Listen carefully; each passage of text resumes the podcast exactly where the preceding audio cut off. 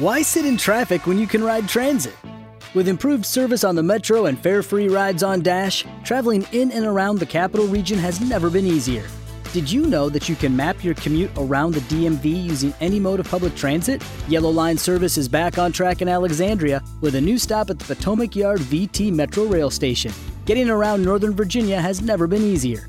Leave the car keys and stress at home and hop on a train, bus, or bike. Plan your trip at novarides.org.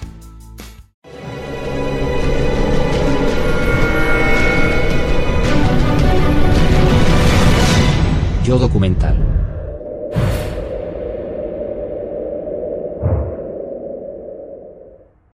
Interpol, la organización de lucha contra el crimen, ha instalado su sede y está en permanente relación con las policías del mundo entero. Dotados con los medios técnicos más modernos, policías e informáticos de Interpol acceden a las fichas de varios miles de criminales. Ejercen una vigilancia las 24 horas del día y transmiten su información a las policías de los 179 países miembros. El camino recorrido por esta organización para alcanzar un alto grado de sofisticación en la lucha contra el crimen es el resultado de 70 años de una historia al mismo tiempo atormentada y oculta.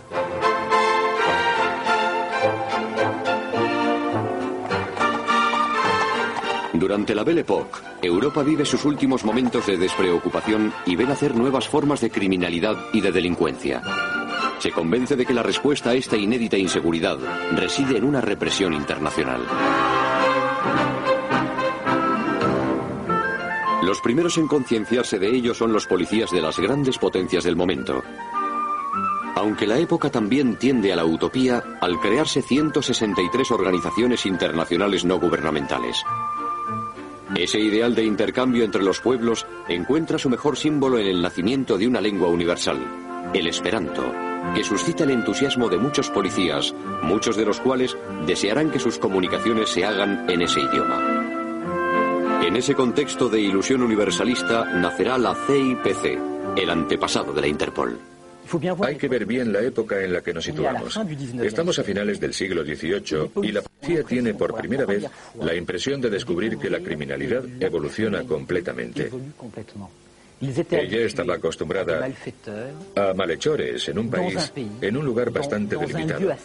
Y al final descubren que esos criminales, esos malhechores a los que están acostumbrados, se desplazan, van de un país a otro. En 1904, los países europeos firman un convenio para luchar contra la trata de blancas. En aquella época la prioridad de la policía eran los reventadores de cajas fuertes. También existían lo que se llamaba rateros de hotel, esa especie de dandies o de falsos dandies que van de un gran hotel a otro, que pasan allí varias semanas y luego se marchan sin pagar.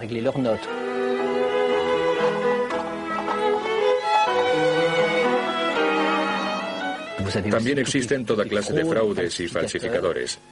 Todo esto es lo que sucede en Europa. Y de pronto la policía tiene la impresión de que la criminalidad se vuelve internacional. Es un hecho capital que introducirá una nueva forma de conducta de la policía en el siglo XX. A partir de entonces, ¿qué sucede? Pues que la policía, y yo diría que toda la sociedad, toma conciencia de que el desarrollo de las comunicaciones telefónicas y telegráficas es importante. El desarrollo del transporte también es considerable. Y hay que acompañar a esta revolución tecnológica. Un mecánico anarquista, Bono, es el primero en entender que el uso del automóvil para los atracos a mano armada es una ventaja sobre los gendarmes, que solo se desplazan en bicicleta o a caballo. La banda de Jules Bono, compuesta por unos 15 miembros, ilustra perfectamente la adaptación de los criminales a los nuevos medios técnicos de locomoción.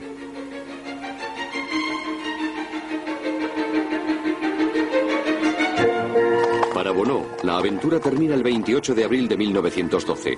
El garaje de Choisy-le-Roi, donde se refugia, es dinamitado. Acorralado, no saldrá de allí vivo, pero el gran bandidaje siempre se anticipará a la policía. Así pues, los policías empiezan a reagruparse, a hablar entre ellos y empiezan a hacer una especie de sueño, el sueño de una policía internacional. La idea de crear la primera organización mundial de policía nacerá en Viena, antigua capital del Imperio Austrohúngaro y estado dotado de una policía modelo para toda Europa. Harald Seirl, criminólogo y autor de numerosas obras sobre la policía del Imperio Austrohúngaro, evoca esta situación.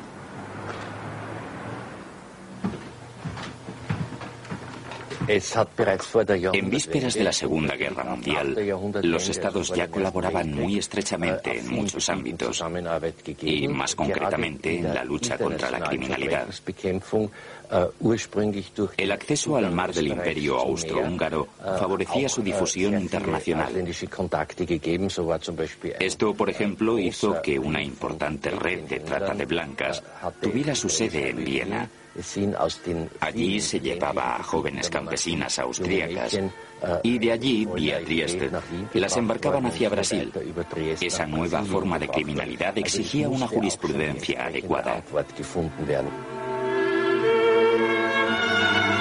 La trata de blancas no es la única consecuencia de la urbanización masiva de las poblaciones europeas de finales de la Belle Époque.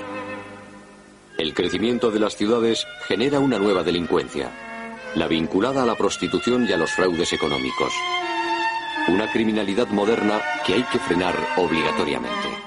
En 1910, 1912 y 1913 ya se habían celebrado congresos de policía en América Latina, en América del Norte, concretamente en Nueva York y por todo el mundo.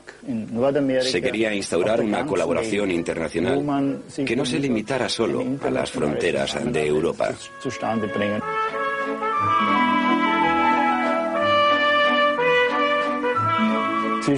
Antes de la Primera Guerra Mundial, el Imperio francés y el húngaro colaboraban estrechamente en la persecución de socialistas revolucionarios y de anarquistas. Si alguien era buscado en Francia por sus actividades terroristas, si un anarquista conocido, parisino o lionés, iba a Viena, entonces se difundían órdenes de búsqueda por Austria no solo por las comisarías, sino también por las administraciones de provincia.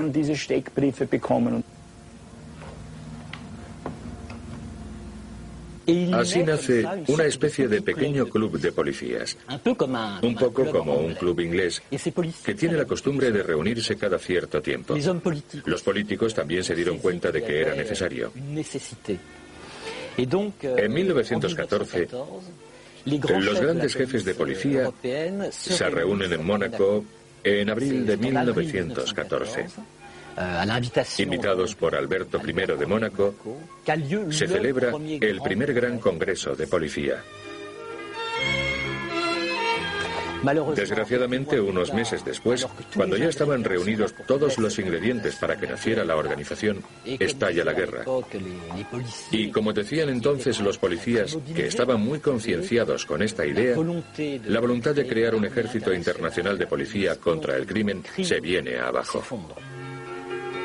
Dos meses después del Congreso de Mónaco de abril de 1914, asesinan al archiduque Francisco Fernando, lo que desencadena la Primera Guerra Mundial y pospone las ambiciones policíacas hasta el fin de las hostilidades.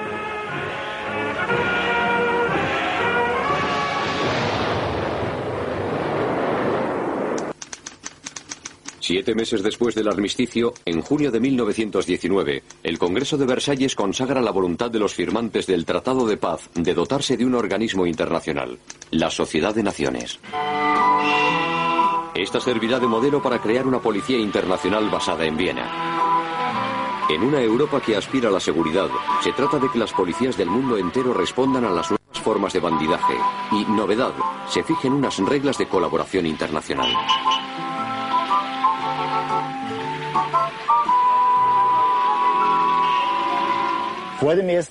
Antes de la Primera Guerra Mundial, las principales potencias se oponían a una estrecha colaboración policial internacional.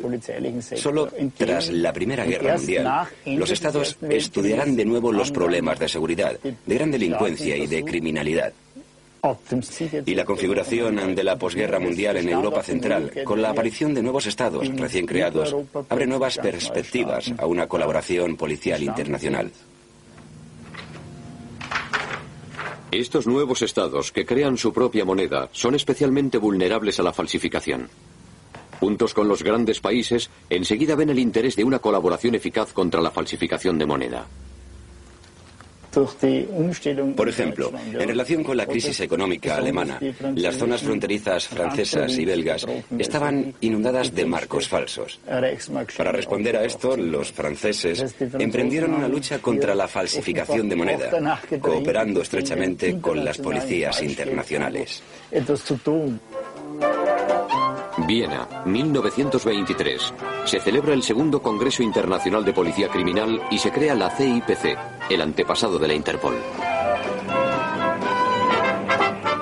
Al final, se crea una organización gracias al esfuerzo de algunos hombres.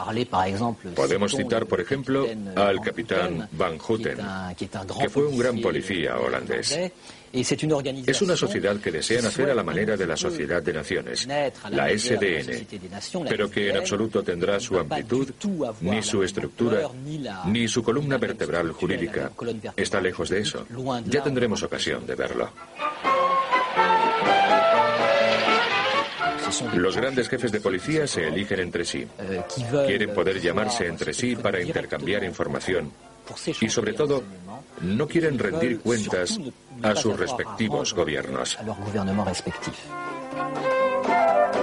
El alma de ese club policíaco es un policía austríaco llamado Johann Sober, que al mismo tiempo es prefecto y que acabará siendo canciller de Austria.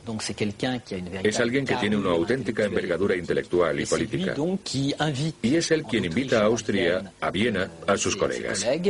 No son muy numerosos. Representan a 15 o a 17 países. Y ellos solos, por fin, fundan lo que hoy se llama la Interpol.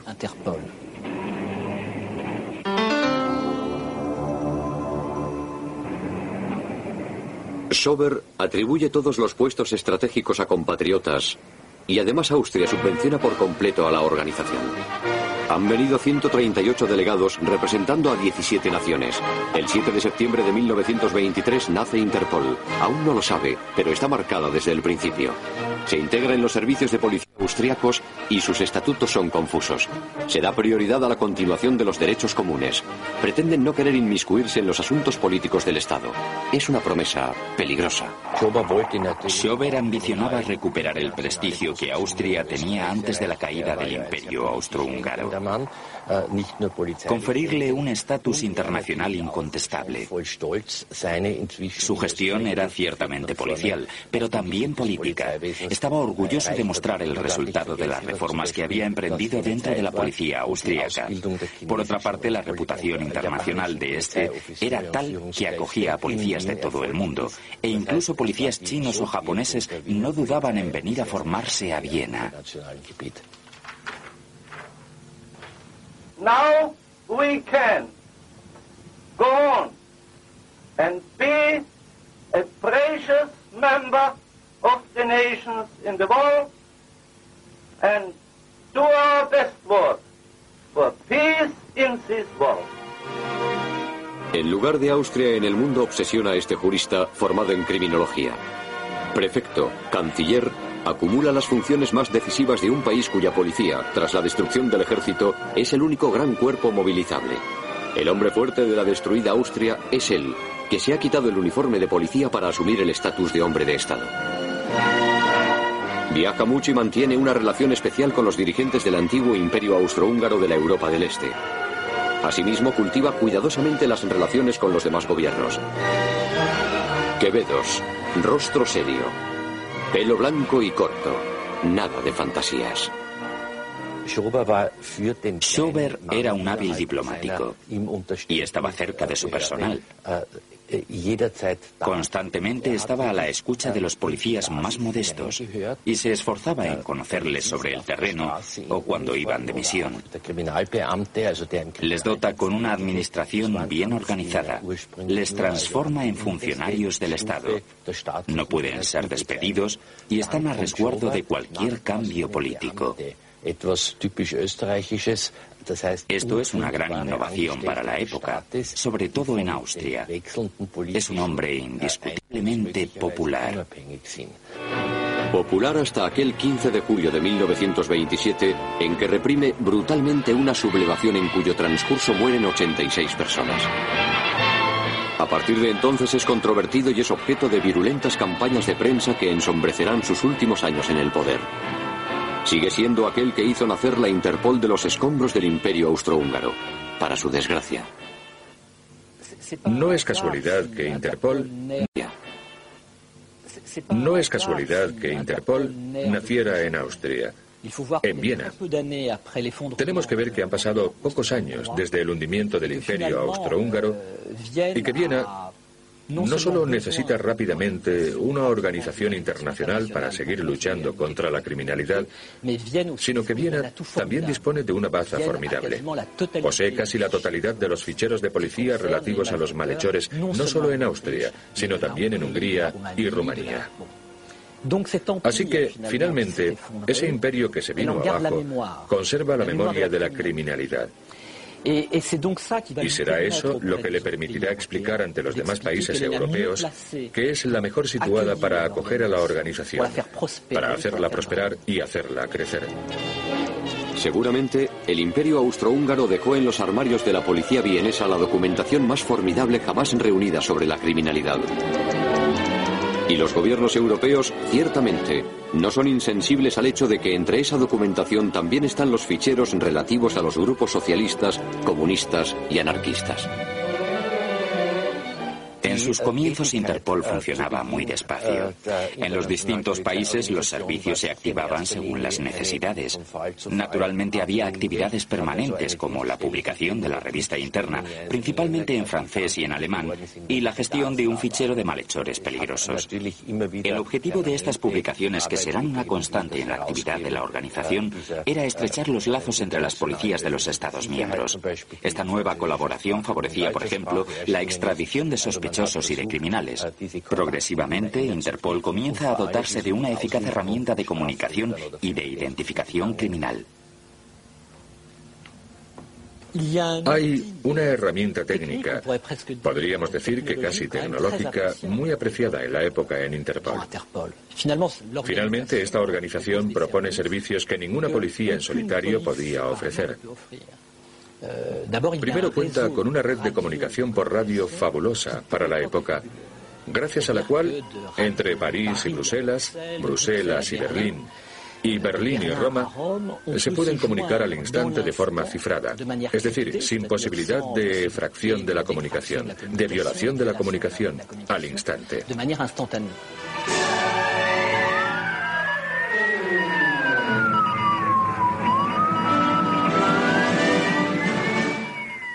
Estamos en los comienzos de la policía científica y, por ejemplo, la identificación de las huellas digitales es una baza irreemplazable para identificar claramente a un malhechor.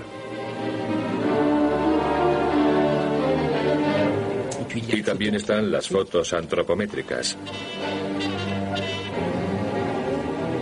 La Interpol, desde esa época, dispone de archivos considerables en ese ámbito. Esta modernización es obra de Oscar Dressler, secretario general de Interpol desde su origen y de la cual garantiza un control efectivo. Oscar Dressler, Oscar Dressler es el hombre que, desde 1926, ha estado sistemáticamente implicado en los asuntos internacionales para SOBE. Hablaba y escribía perfectamente en francés.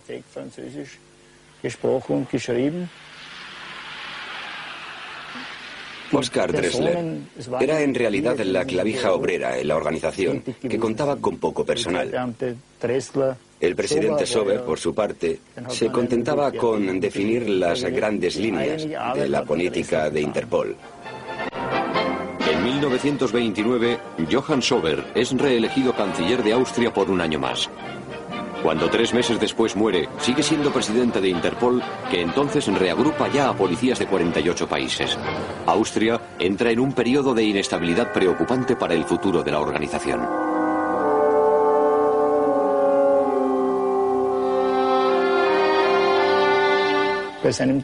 A la muerte de Sober, las publicaciones de Interpol se distribuían ampliamente entre las policías de los Estados miembros. Se plantea la cuestión de hacer una publicación exclusivamente en inglés para las zonas de influencia angloamericana. Esta herramienta de comunicación da muestras de la gran eficacia de la organización. Francia, que no se adhiere a la Interpol hasta 1928, innova dotándose con los primeros coches en radio. La red de Interpol une entonces directamente a nueve capitales europeas. Tres veces al día, la central de radio emite mensajes de policía destinados a todas las estaciones de la red. La década de los 30 ve confirmarse la colaboración entre la organización y sus miembros. El intercambio de ficheros alcanza tal volumen, las peticiones de información por la red de Interpol son tantas que la Oficina Internacional no puede gestionar todas las solicitudes. La consecuencia será que cada Estado miembro crea su propia Oficina Central Nacional. En agosto de 1932, Frank Brandel sucede a Sober en la presidencia de Interpol. Es un funcionario de menor envergadura que su predecesor. Esta esperada sucesión no hace más que reforzar el papel difuminado pero determinante de Dressler. Brandel hereda enseguida un caso importante. El 13 de septiembre de 1931, un artefacto explosivo provocó el descarrilamiento de un tren a 30 kilómetros de Budapest, causando la muerte de 20 pasajeros. Era el cuarto atentado de este tipo en nueve meses. Los anteriores ocurrieron en Austria y en Alemania. Pasajero, Silvestre Matuska, presentó una denuncia por la pérdida de sus maletas. Su insistencia pareció sospechosa a la policía húngara que se dirigió a la Interpol. Tras interrogar a las policías austríaca y alemana, Interpol estableció un informe de los atentados. En este se ponían en evidencia ciertas ausencias de Matuska injustificadas. Se analizó su ropa y esta tenía rastros de explosivos. Esta prueba sería decisiva. Matuska reconocerá su culpabilidad. La resolución de este caso ilustra la eficacia de la colaboración ejemplar entre la policía austríaca, la húngara y la alemana. Matuska, que decía ser anarquista y había declarado la guerra al capitalismo, fue detenido en Viena. Planeaba otros atentados en los ferrocarriles franceses. Un éxito del que se felicita Franz Brandel, como también se felicita del balance publicado un año después de su llegada, que cifra en 3.240 el número de malhechores fichados por la organización. Die drei beteiligten Kriminalbehörden Österreichs, Deutschlands und Ungarns, sondern auch das große Publikum mit Genugtuung, dass es den vereinten Bemühungen der Kriminalbehörden gelungen ist, einen Verbrecher in sicheren Gewahrsam zu setzen. El análisis de los ficheros de Interpol pone en evidencia que este acto de terrorismo es excepcional en la época. Las prioridades del momento son los robos, los timos y la criminalidad ordinaria. ¿Error de estrategia policial? Quizás, pero el verdadero mal, el cáncer de Interpol, está en otra parte. Vemos que al principio la Interpol se pone las esposas sin saberlo y se encierra en una trampa. La organización tiene obligatoriamente su base en Viena, en Austria. Está obligatoriamente dirigida por un austríaco.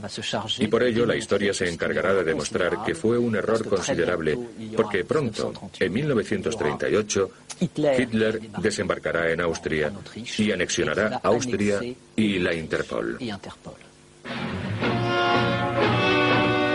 Casi recién nombrado, el nuevo presidente de Interpol y la policía de Viena deben abordar los enfrentamientos entre los partidarios de la Alemania hitleriana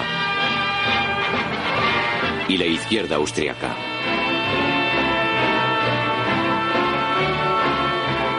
Aquellos años están demasiado marcados por el nazismo en Europa como para que el papel de la Interpol se afirme claramente y sin errores.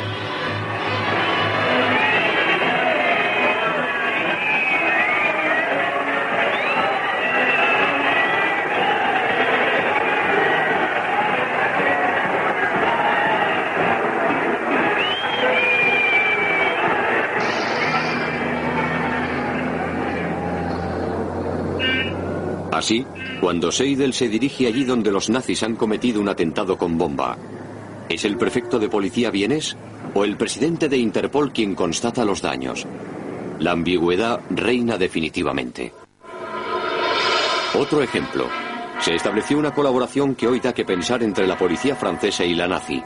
En 1934 la policía francesa por intermediación de Interpol se apresuró a informar a Alemania que un tal Hess quería atentar contra. Como agradecimiento, el 22 de octubre de 1934 la policía prusa expresó su gratitud a la policía francesa por haberla informado del atentado planeado contra el Führer.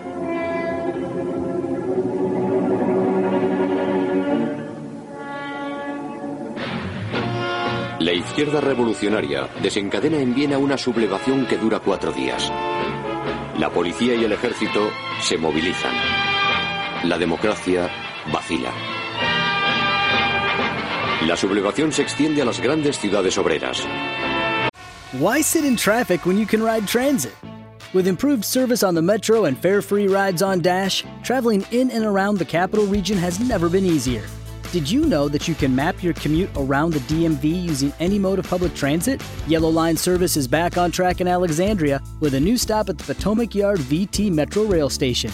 Getting around Northern Virginia has never been easier. Leave the car keys and stress at home and hop on a train, bus, or bike. Plan your trip at novarides.org. It's time to get your checking account to zero with free checking from PenFed. That's zero ATM fees, zero balance requirements, and zero time spent waiting for your paycheck to direct deposit because you can receive it up to two days early. Open your account with just $25 and see how big zero can be.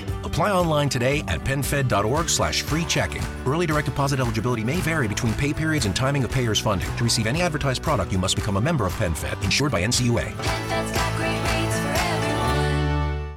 Seidel, que ha ido perdiendo la confianza de la opinión pública, se apoya en un hombre de carácter.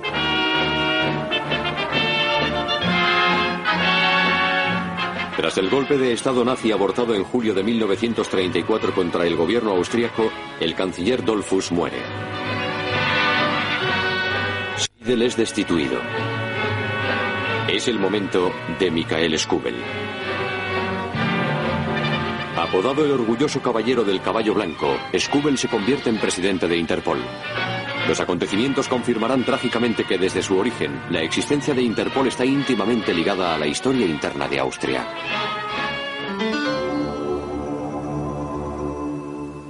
La trampa se cierra la noche del 11 al 12 de marzo de 1938. Es lo que se llama el Anschluss, la anexión de Austria a Alemania por los nazis.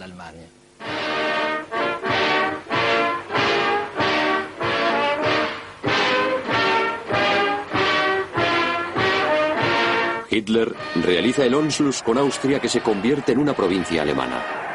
La víspera, por la noche, en la sede de Interpol, Skubel recibe la visita del Reichsführer, Heinrich Himmler, jefe de la Gestapo.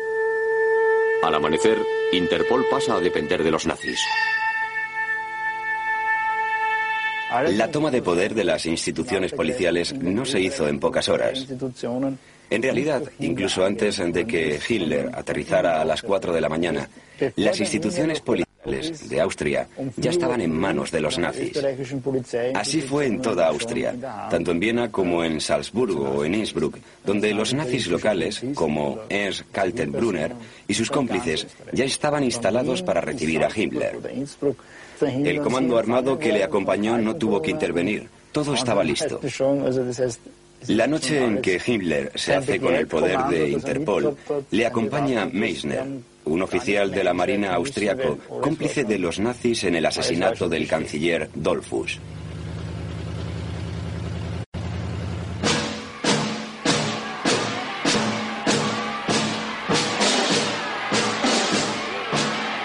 El deseo de Hitler se cumple.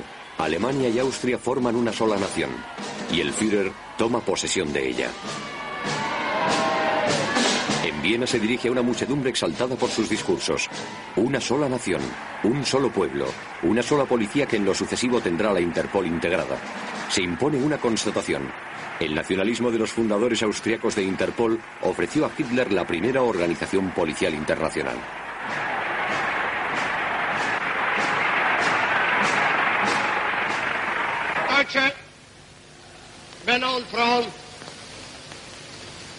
In wenigen Tagen hat sich innerhalb der deutschen Volksgemeinschaft eine Umwälzung vollzogen, die wir heute wohl in ihrem Umfang sehen. Obligan a dimitir al jefe de Interpol de entonces, el austríaco Michael Skubel, que es puesto en arresto domiciliario. Para que la máquina funcione, se confirma en su puesto al indesarraigable secretario general Oscar Dressler, junto con otros policías favorables al nacionalsocialismo. Los compañeros que se nieguen a someterse serán deportados. Otto Steinhossel, un nazi histórico, es nombrado presidente de Interpol el 15 de abril de 1938. Este nombramiento se lo debe a Oscar Dressler, que quería apartar a Heydrich, brazo derecho de Himmler. Este ascenso de Steinhossel, austriaco, en lugar de Heydrich, alemán, pretendía tranquilizar a los Estados miembros con vistas a una próxima Asamblea General. La Asamblea de junio de 1938, celebrada en Bucarest en un lujoso crucero por el Danubio, adormecerá las reticencias de los delegados. Champán, caviar y música cíngara. La dirección nazi de Interpol ha alcanzado su objetivo. Las policías de los Estados miembros seguirán colaborando. Entre gran abundancia de desfiles, de rituales y ceremoniales nazis, Steinhossel hace prestar juramento a la policía austríaca y a los policías de Interpol que, para algunos, se someten a ello con bastantes ganas. El puesto de presidente de Interpol es inmediatamente ocupado por un personaje que se ha impuesto en el aparato hitleriano, Heydrich.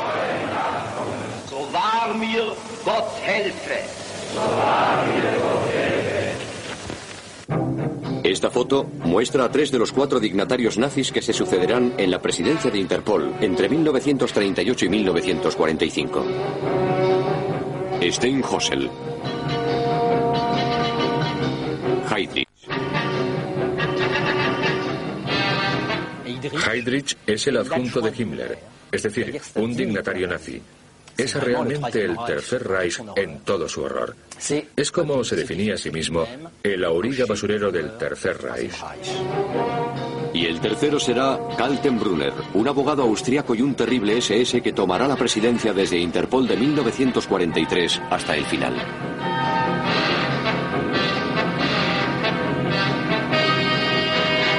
La organización, que se ha convertido en una temible máquina, funciona eficazmente.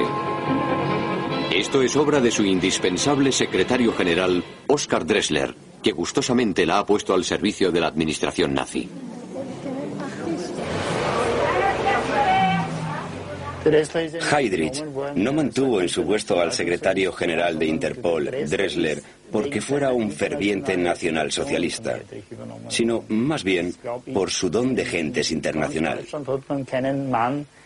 Nadie podía reemplazarle. Gozaba de un claro prestigio en el extranjero. Su notoriedad jugaba a su favor. Era el interlocutor de los estados que recibían inmigrantes y que, naturalmente, querían que Interpol les informara de si las personas que llamaban a su puerta tenían antecedentes criminales. Era una buena baza para Heydrich.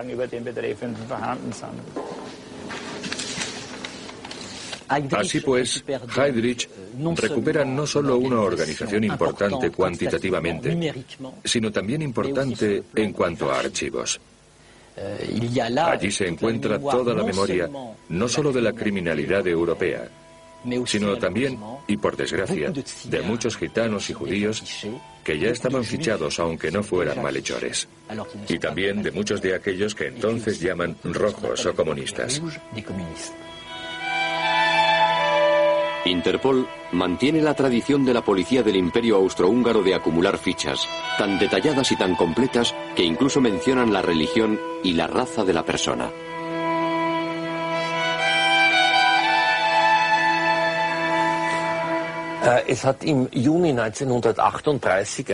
En junio de 1938, la administración nazi consultó los ficheros de la policía austríaca y de Interpol, que se habían fusionado. Se puso en arresto preventivo a todas las personas que habían sido objeto de inculpación. Cualificados profesionales del crimen fueron internados en campos de concentración.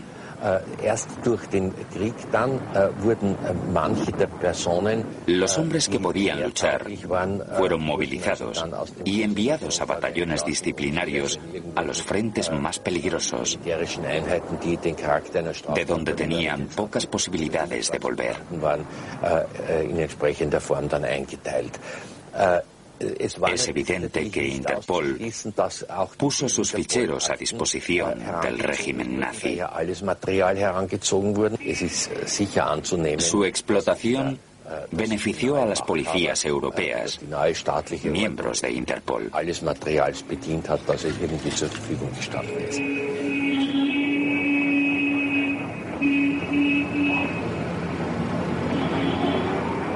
Podíamos pensar que en aquella época los países europeos y sus policías cortarían su contacto con la Interpol. Pero la cruel paradoja es que ese no es el caso. Todas las policías europeas siguen manteniendo un contacto regular con Interpol y cooperan con la policía internacional. Junto con los ficheros, la mayoría de las policías europeas usaron sin escrúpulos la eficaz red de comunicaciones de Interpol. Cuando digo todas las policías, son todas las policías europeas, pero también son los Estados Unidos, sobre todo por intermediación del FBI dirigido por Edgar Hoover. El 10 de junio de 1938 se firma un acuerdo, obra de Hoover entre la Interpol y el FBI. Luchó mucho para imponer al FBI como interlocutor de la Interpol. A las autoridades americanas les preocupaba que la organización policial estuviera bajo influencia nazi, pero él contesta que es falso.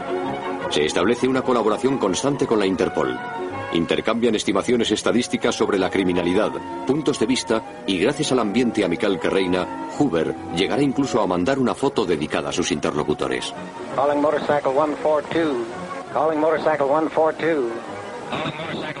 Así que la colaboración continúa mientras todas las organizaciones internacionales, como la Sociedad de Naciones, equivalente a la actual ONU, cortan los contactos. Pero los policías que no están verdaderamente bajo la tutela de sus gobiernos siguen como si no ocurriera nada. En 1939 estalla en Europa la Segunda Guerra Mundial y la mayoría de los países miembros, excepto Estados Unidos, abandonan la Interpol. Solo quedan en la organización 16 miembros que continúan colaborando con los nazis hasta el final del conflicto. Dos de estos países eran neutrales, Suiza y Suecia. Heydrich, consciente del potencial de la Interpol, quiso perfeccionarla para que sirviera aún mejor a los propósitos de Hitler. Así pues, la colaboración entre los policías sigue.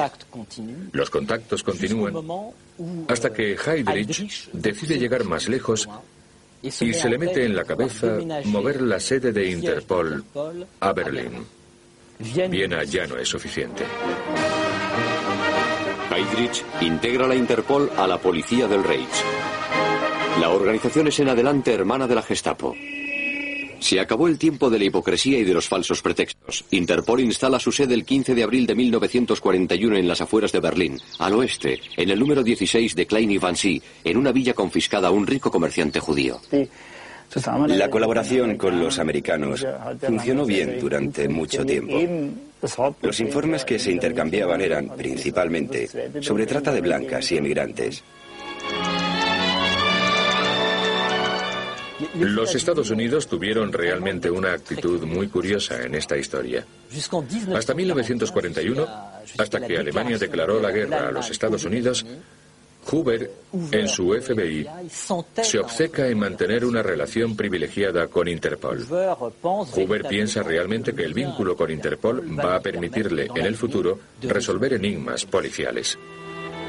Además, Hoover jamás olvida mandar el informe anual del FBI a la Interpol. Los intercambios familiares entre Hoover y Dressler son frecuentes. Sin embargo, desde el acuerdo firmado en junio de 1938 entre el FBI y la Interpol, Hoover, uno de los hombres mejor informados del mundo, no puede ignorar el dominio nazi en la Interpol. Y la paradoja es que su ceguera llegará tan lejos. Judy was boring. Hello. Then, Judy discovered chumbacasino.com. It's my little escape. Now, Judy's the life of the party. Oh, baby, Mama's bringing home the bacon. Whoa. Take it easy, Judy. The Chumba life is for everybody. So go to ChumbaCasino.com and play over 100 casino style games. Join today and play for free for your chance to redeem some serious prizes. chumba ChumbaCasino.com. No purchase necessary. Void where prohibited by law. 18 plus terms and conditions apply. See website for details. Okay, round two. Name something that's not boring. A laundry? Ooh, a book club. Computer solitaire, huh? Ah. Oh. Sorry, we were looking for Chumba Casino. That's right. ChumbaCasino.com has over 100 casino style games. Join today and play for free for your chance to redeem some serious prizes. ChumbaCasino.com. No purchase necessary. Full prohibited by law. 18 plus terms and conditions apply. See website for details. Que mantiene relación con ellos hasta tres días antes de Pearl Harbor, que es cuando se cortan por completo las relaciones diplomáticas entre Estados Unidos y Alemania por una parte y Estados Unidos y Japón por otra. Digamos unas palabras respecto a la colaboración entre la Interpol y Francia durante esos años negros. Hay una carta del general Aubert, el SS que dirige la policía alemana en Francia. Es una carta bastante larga dirigida a Bousquet, el jefe de la policía en Francia, el equivalente al ministro del Interior, en la que Aubert habla de Interpol naturalmente y en la que lamenta que la colaboración policial entre Francia y Alemania no sea más fuerte.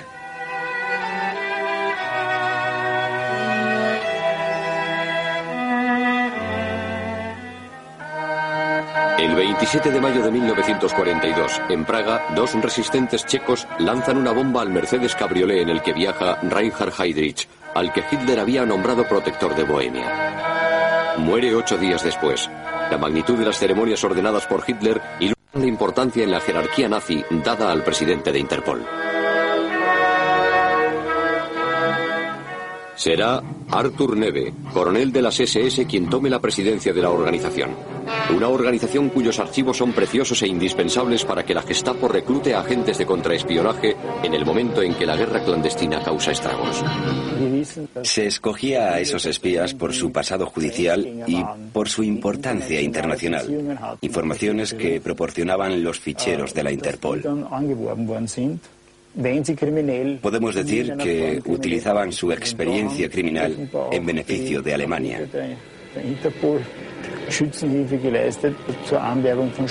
Así, bajo la denominación de Interpol, ya no hay separación entre la policía criminal y la policía política.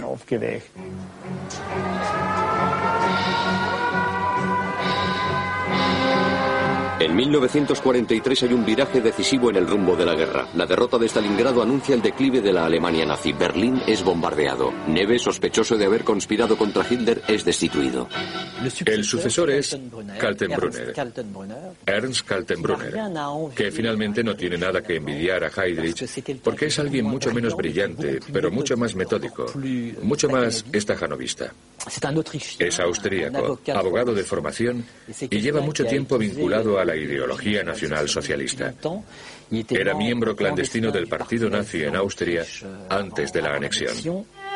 Un año antes, Kaltenbrunner había participado en la conferencia de Wannsee donde se planearon las batidas por toda Europa preliminares al programa de exterminio de 6 millones de judíos, programa en el que será uno de los actores clave. Deja a Oscar Dressler la tarea de mezclar los ficheros de Interpol con los de todas las policías nazis, cosa que el inmutable secretario general asume eficazmente.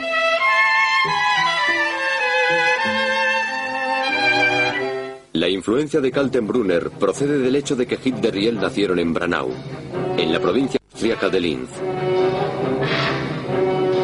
Gracias a la Interpol, Kaltenbrunner lanza la más vasta operación de falsificación de moneda de todos los tiempos con el objetivo de desestabilizar la economía británica. Reúne en el campo de Sachsenhausen a 140 falsificadores reclutados entre los ficheros de la organización. Entre ellos hay un judío, un genio de la falsificación. Trabajando sin parar, en unos meses, el equipo de falsificadores fabricará unos 8 millones de billetes en libras esterlinas de una calidad tan perfecta que varios falsificadores serán condecorados. Aquello se llamó el caso Cicerón. Los billetes se fabricaban en un campo de concentración en Austria. Y el tipo que dirigió la operación desde dentro se llamaba Smolianov. Le encontraron los alemanes para montar la imprenta. Y no sé cómo habrían podido encontrar a un falsificador tan bueno si no es buscando en un fichero criminal. Los billetes falsos eran tan, yo diría, perfectos, que sin esos archivos no se habrían podido identificar los billetes británicos. Y en 1951-52, esos billetes seguían circulando y los británicos se vieron obligados a cambiar de moneda. También sabemos que al final, en esos campos de concentración, se empezaron a falsificar billetes americanos y pasaportes de varios países. Hasta el final se ve que hay una especie de activismo, de voluntad de sacar partido a la Interpol a toda costa. Y de hecho, hasta el hundimiento del Tercer Reich, el 8 de mayo del 45, Interpol sigue funcionando con su secretario general, su pequeño equipo y todos los medios, con toda la logística de la que disponen este tipo de organizaciones policíacas internacionales. Los aliados deciden arrasar la capital del Reich. En Berlín, tras encarnizados combates con el ejército rojo, los nazis son vencidos. Alemania capitula. Desde ese momento se formulan las hipótesis más rocambolescas acerca del destino de los archivos de Interpol.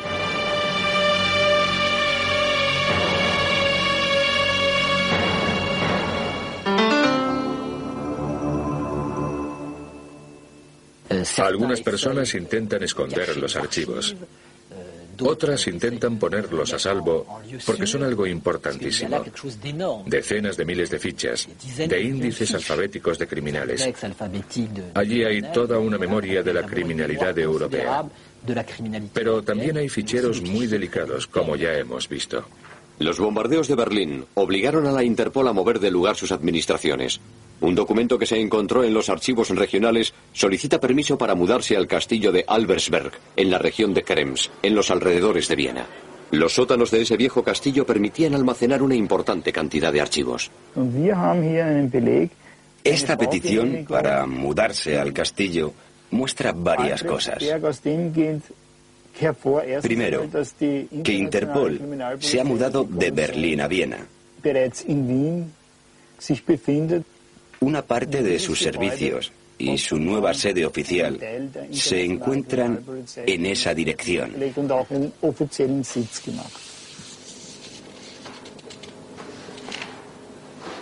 Segundo, que los papeles que encontramos revelan que los expedientes fueron depositados en el castillo de Albersberg. No se conoce el número exacto ni la naturaleza de esos expedientes, pero sabemos con certeza que desde mediados de marzo de 1945 los documentos almacenados en Viena, en Albersberg, son transferidos hacia el oeste. Efectivamente, desde 1945, todos los servicios importantes son llevados al oeste.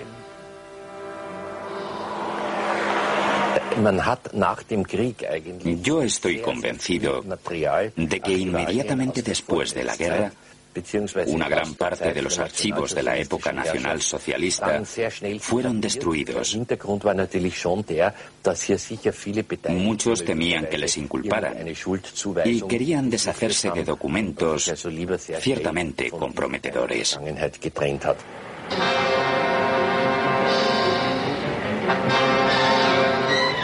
Otra tesis mantiene que Francia recuperó una parte de los archivos en ese Berlín en ruinas.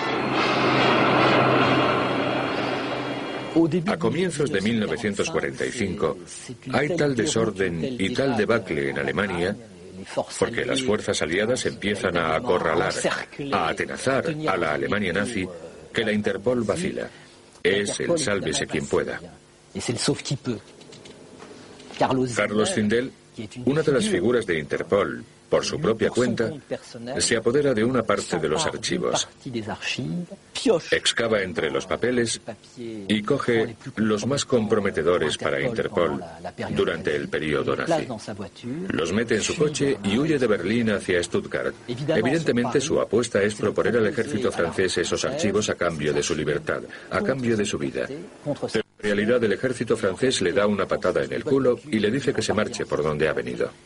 Y lo que no sabemos es qué pasa con esas famosas maletas, aunque podemos apostar cualquier cosa a que las cogió el ejército francés.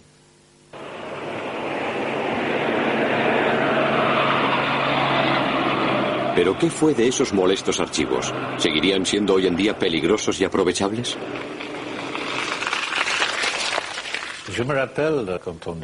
Recuerdo cuando nos dijeron que existían unos archivos que databan de la época nazi, de la guerra, y que los teníamos nosotros. Más o menos era eso.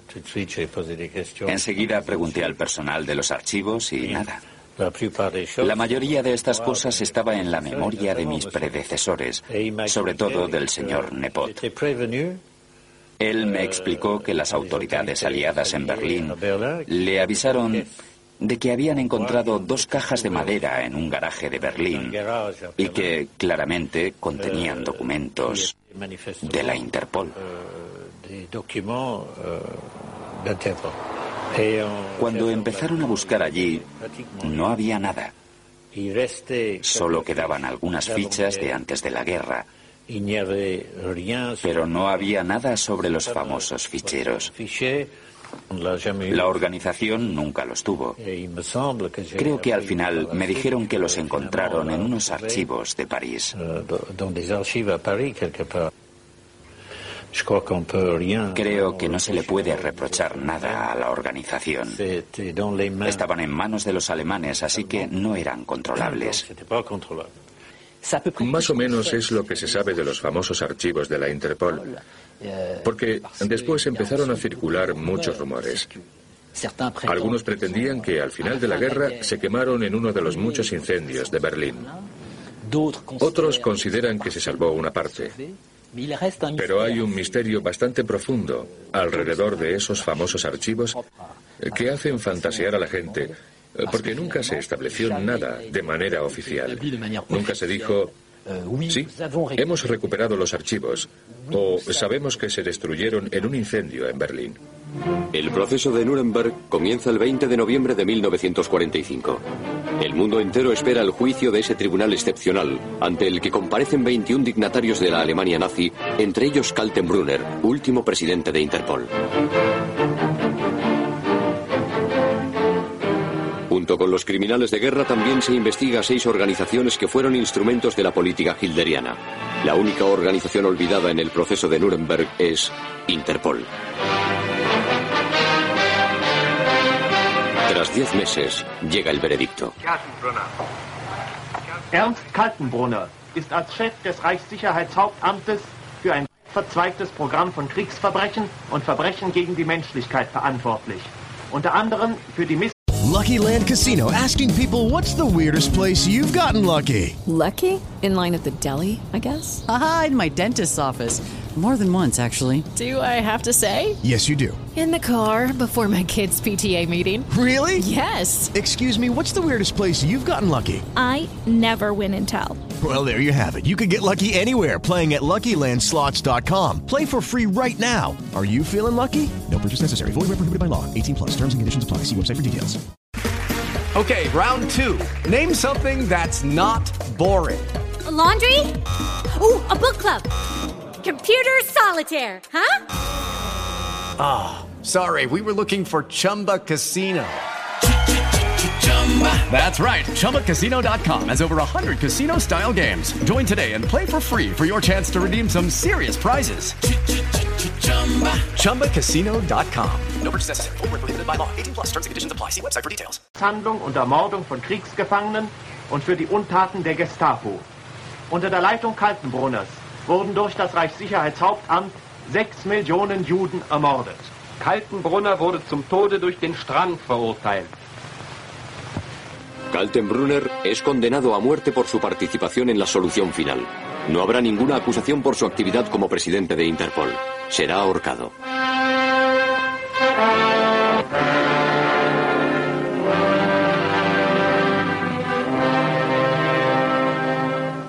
El 8 de mayo de 1945, cuando Alemania capitula, todos pueden pensar que esta organización internacional está acabada, borrada del mapa para siempre. Ahora bien, otra de las grandes sorpresas será que Interpol renacerá como el ave fénix. Se la creía muerta, enterrada bajo los escombros, pero va a resurgir después de la guerra aún más fuerte. Este pase de magia es obra de un policía belga, veterano de la Interpol, el teniente coronel e inspector de la seguridad Florent Lubache.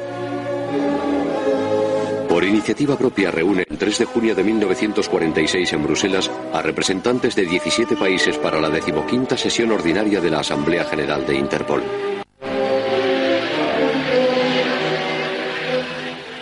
Dura unos días y la organización se pone en marcha.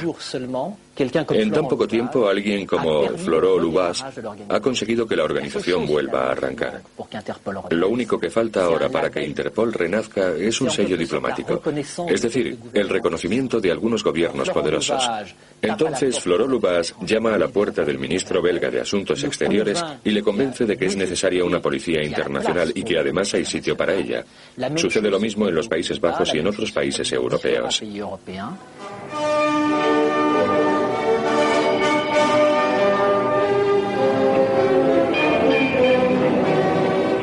El interés internacional es evidente. Tres días después se celebra el acto de renacimiento de la organización. Pero la sede deberá dejar simbólicamente Europa Central. Interpol, por decoro, no puede quedarse en Austria, su cuna. El pasado pesa demasiado. Los representantes de las distintas policías se reúnen y escogen varios candidatos. Al final se decantan por Francia y se dirigen a su representante, Louis Duclos, que era un gran policía. Había pertenecido a la resistencia y entonces dirigía la policía judicial en Francia. Se dirigen a él y le dicen, acepta la Interpol, coja la Interpol. Louis Duclos está muy confuso. Llama al ministro del Interior en 1946 y le dice, esto es lo que pasa, nos piden, nos suplican que aceptemos la Interpol, ¿qué hago? Y el ministro del Interior le dice, escúcheme, cójala, tráigasela.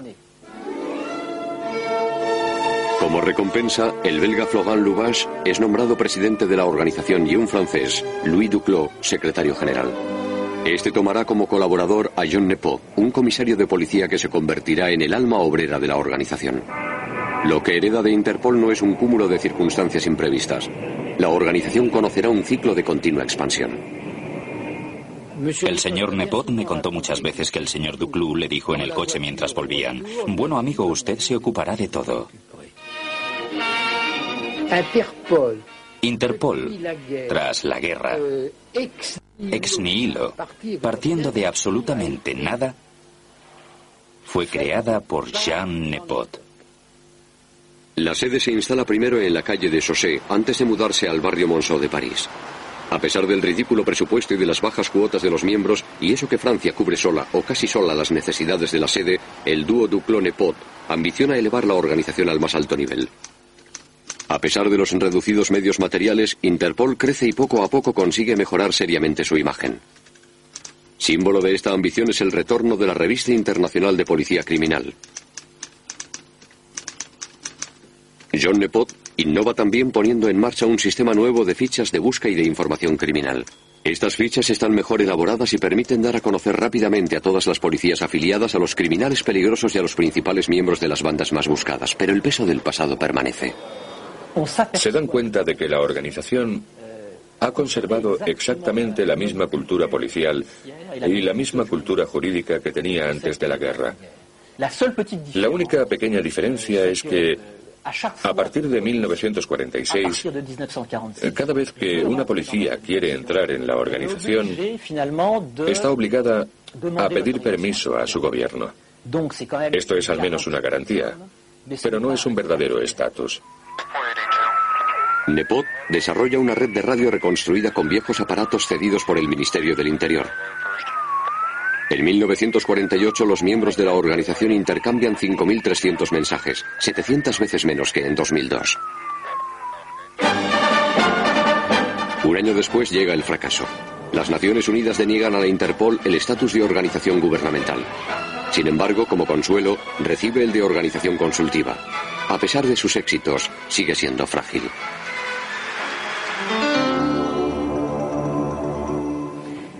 Hay otro fenómeno en marcha en ese momento y es evidentemente la Guerra Fría.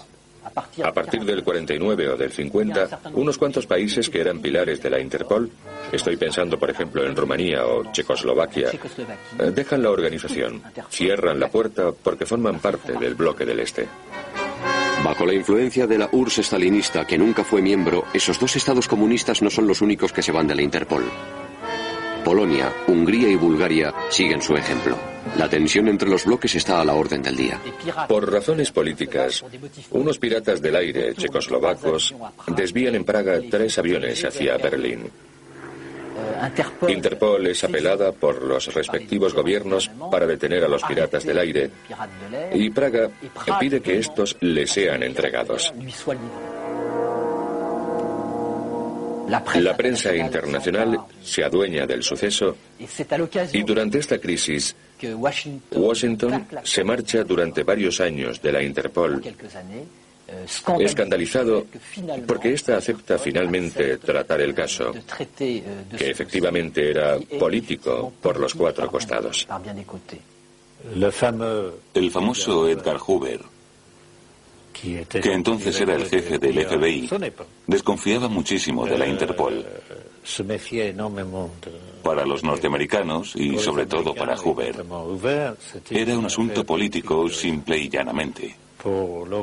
Para la organización, finalmente, era un asunto de interferencia con la aviación civil, porque alguien había desviado un avión. Y lo interesante es ver que hoy cualquier desvío de un avión no se considera un acto político.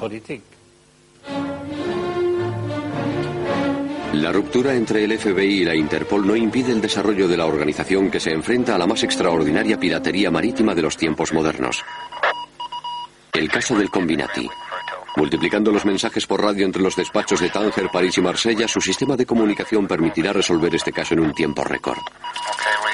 El 3 de octubre de 1952, el Combinati, un carguero holandés, sale de Tánger hacia Malta con un cargamento de tabaco. Cinco piratas lo apresan a la noche siguiente. Siete días después lo abandonan tras desvalijar su carga. El Combinati vuelve a Tánger el 4 de noviembre. El 6 detienen a la tripulación de la lancha pirata y se incautan del botín. Este caso concluirá años más tarde con sangrientos ajustes de cuentas en el entorno del bandidaje corso y marsellés.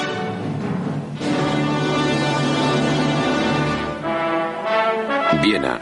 En la Asamblea General de junio de 1956 se modifican profundamente los estatutos de la Interpol que cuenta con 51 miembros. Loables intenciones que más tarde la realidad volverá en su contra.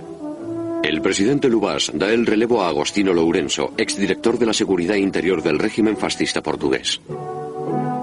El mérito de esta modificación de los estatutos recae en el francés Marcel Sicot, secretario general desde 1951. La comisión toma el nombre de Organización Internacional de Policía Criminal Interpol. Después de 1956, ya no son los policías los que se eligen entre sí. No se trata de policías que hablan bajo la tutela de los gobiernos. Son policías de verdad. Policías designados por sus gobiernos y que tienen un estatus de verdad. En 1956 ya es una organización internacional, una organización intergubernamental. Interpol se propone adaptarse a una criminalidad multiforme que aumenta paralelamente a la multiplicación de los transportes, pero pronto estallará una bomba disimulada entre los estatutos de 1956. En los famosos estatutos de 1956 hay un artículo importante, el artículo 3. En el contexto de la Guerra Fría, la Interpol se compromete a no tratar casos policiales que tengan un carácter racial, político o religioso. Es un artículo muy importante porque va a ser fuente de problemas, de obstáculos considerables que tendremos ocasión de ver más tarde. Poderosa y de nuevo presente en todos los continentes, la Interpol vive un periodo de euforia. Internacional, muy francesa y muy influyente, olvida que no dispone de cimientos jurídicos sólidos. Se cree invulnerable, intocable. El viejo club de policía se ha convertido en un imperio. Acaparados por esta expansión, los miembros de Interpol no ven llegar la crisis. Evidentemente, cuanto más poderosa es la Interpol, cuantos más países representa, más problemas suscita en potencia e incluso crisis. En 1959, Pakistán, que debe organizar el Congreso Anual de la Interpol, se niega en el último momento a invitar a Israel. La protesta diplomática es considerable. A pesar de que se celebra una sesión de reemplazo en París, la Interpol vacila. El caso ilustra la tentación de algunos miembros de transformar la organización en una tribuna política. La mayoría de los adherentes decide imponer que ningún país podrá a partir de entonces rechazar a ninguna delegación de un país miembro. Decisión histórica que eleva a la Interpol por encima de los conflictos de intereses particulares. Lo que no sabemos Cuando Fidel Castro toma el poder en La Habana, hay ejecuciones sumarias. En un primer tiempo hay más de 400 ejecuciones sumarias. Se instauran cortes marciales y Cuba pide ayuda a la Interpol para que ésta proceda al arresto de los exiliados cubanos, especialmente en los países limítrofes. La Interpol se niega a intervenir, cosa que Cuba no entiende en absoluto. Y por eso se marcha de la organización. Están también dispuestos a morir. Es una época de represión de falsificación de moneda, ya que la magnitud del tráfico hace enormemente frágiles las economías de los países afectados. La lucha contra los falsificadores se convierte en prioritaria. El Servicio de Imitaciones y Falsificaciones instalado en La Haya se une a la Secretaría General de la organización en París. Los policías de Interpol constatan a diario que los vínculos entre falsificadores, traficantes de drogas, de armas y terroristas son cada vez más fuertes. Los malhechores interpelados entran a formar parte de un expediente en el que figuran sus antecedentes judiciales, sus fotografías y sus huellas digitales. Estos expedientes se unen a los cientos de miles ya existentes en los ficheros de la organización. Es un hito en la actividad de la Interpol. Su gran logro en la década de los 50 y de los 60 es que vuelven a reconstruir una memoria considerable sobre la criminalidad. Crean una enciclopedia del crimen. Casi tienen 3 millones de fichas individuales sobre todos los criminales de entonces. Los grandes crímenes de la época son, sobre todo, grandes fraudes, malhechores internacionales, desvíos de tabaco robado, contrabando.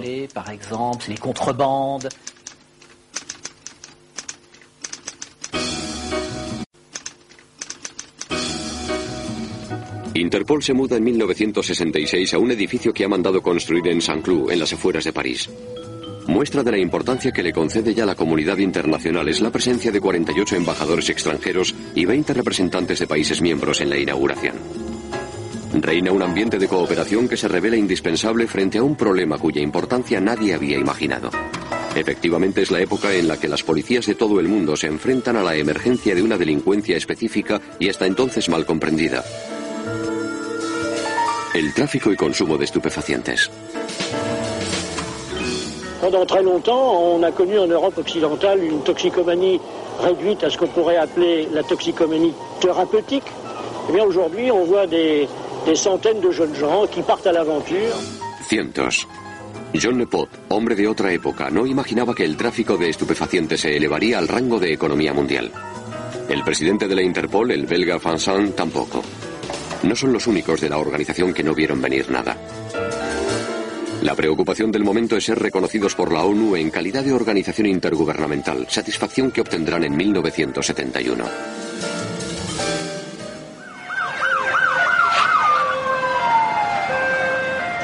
El terrorismo se añadirá a los desafíos lanzados a la Interpol hasta el punto de que pronto se convertirá en una prioridad.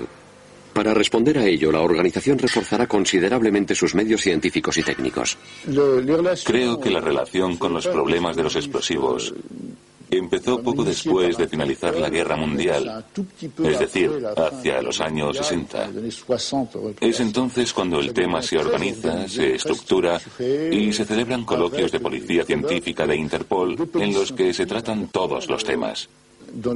Hay un grupo especial que trabaja con explosivos, otro con sustancias inflamables, otro con drogas, otro con fibras, pelos, cabellos.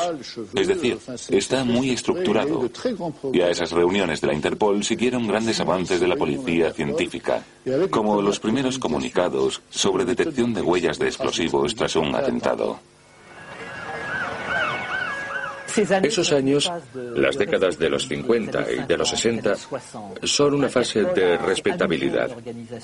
Interpol es de nuevo una organización respetable, o en todo caso respetada, pero al final rebrota. Resurge el pasado negativo de Interpol.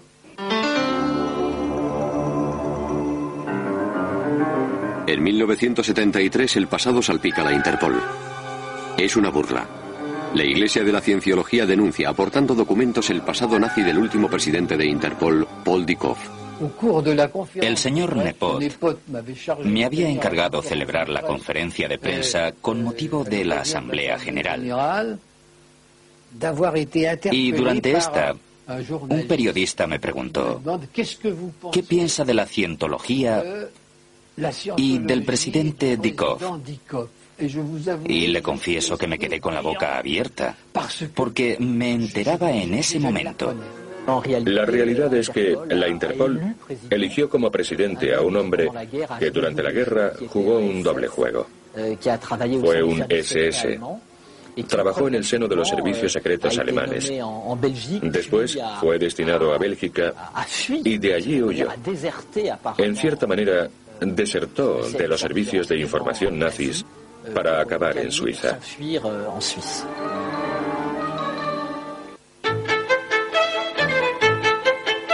El caso Poldikov no es la única falta que en esos años remite al pasado nazi de la Interpol. Los gitanos serán sus víctimas. Aplicando la política discriminatoria de antes de la guerra, como si no hubiera aprendido nada, la organización se ceba con ellos. La Interpol se comporta de un modo incalificable con los gitanos en los años 50, porque Interpol sigue recordando el problema de los gitanos como si hubiera un problema. Se dan cuenta de esto en la década de los 70, gracias al informe de un auditor en Alemania. Ven que la antena de Interpol en Alemania sigue clasificando expedientes de gitanos. Sigue remarcando el hecho de que un malhechor es gitano cuando lo es. Al final, se dan cuenta de que Interpol renunciará muy tarde a este tipo de prácticas y que no empezará a democratizarse tal y como entendemos esa palabra hoy en día hasta los años 80. Es la época en que los Estados Unidos, sumergidos en el tráfico de estupefacientes, intentarán encauzar el fenómeno instrumentalizando la Interpol a su favor. Es un retorno a hurtadillas. Los Estados Unidos montan un sistema extraordinariamente complejo para conseguir información sobre el tráfico de droga, ya que en ese momento carecían por completo de ella. En vez de unirse a la Interpol de un modo normal y pagar la cuota de 140 mil dólares, montarán un complicado sistema. Decidirán infiltrarse en la Interpol gracias a una organización internacional que en realidad dependía de ellos, la Agencia Internacional de Desarrollo. Entonces hacen una transferencia de 135 mil dólares a esa agencia, quien a su vez manda el dinero a la Interpol para que la proporcionen dos agentes especiales que recopilen información sobre los traficantes de droga en el sudeste de Asia y en América Latina. En cierto modo, es el gran retorno de los Estados Unidos al seno de la Interpol. Un retorno que, una década más tarde, adquirirá toda su amplitud. A los americanos no se les escapa que vuelven a una Interpol cuya gestión sigue siendo arcaica. Eso les servirá de coartada para empezar a ascender en la organización. El señor Nepot y yo mismo llevábamos la contabilidad. Creo que entonces ni siquiera usábamos calculadora. Elaborábamos el presupuesto y este se llevaba de una manera extremadamente rigurosa, al céntimo. Todo el trabajo se hacía a mano. No solo la contabilidad se hacía a mano, los ficheros también. La Interpol que André Borsard hereda de John Nepot está desaprovechada debido a sus equipos obsoletos. Y suyo es el mérito de que la Interpol se informatizase con mucho trabajo. Yo compré el primer ordenador de Interpol. Entonces y todavía ahora, lo único que sabía era que funcionaba con electricidad. Informatizando, nuestra idea era reducir el considerable volumen de archivos de Interpol. Por desgracia, los criminales se beneficiaron de toda esa nueva tecnología antes que nosotros. En enero de 1978, Francia vota la ley Informática y Libertades, que también se aplica a la organización.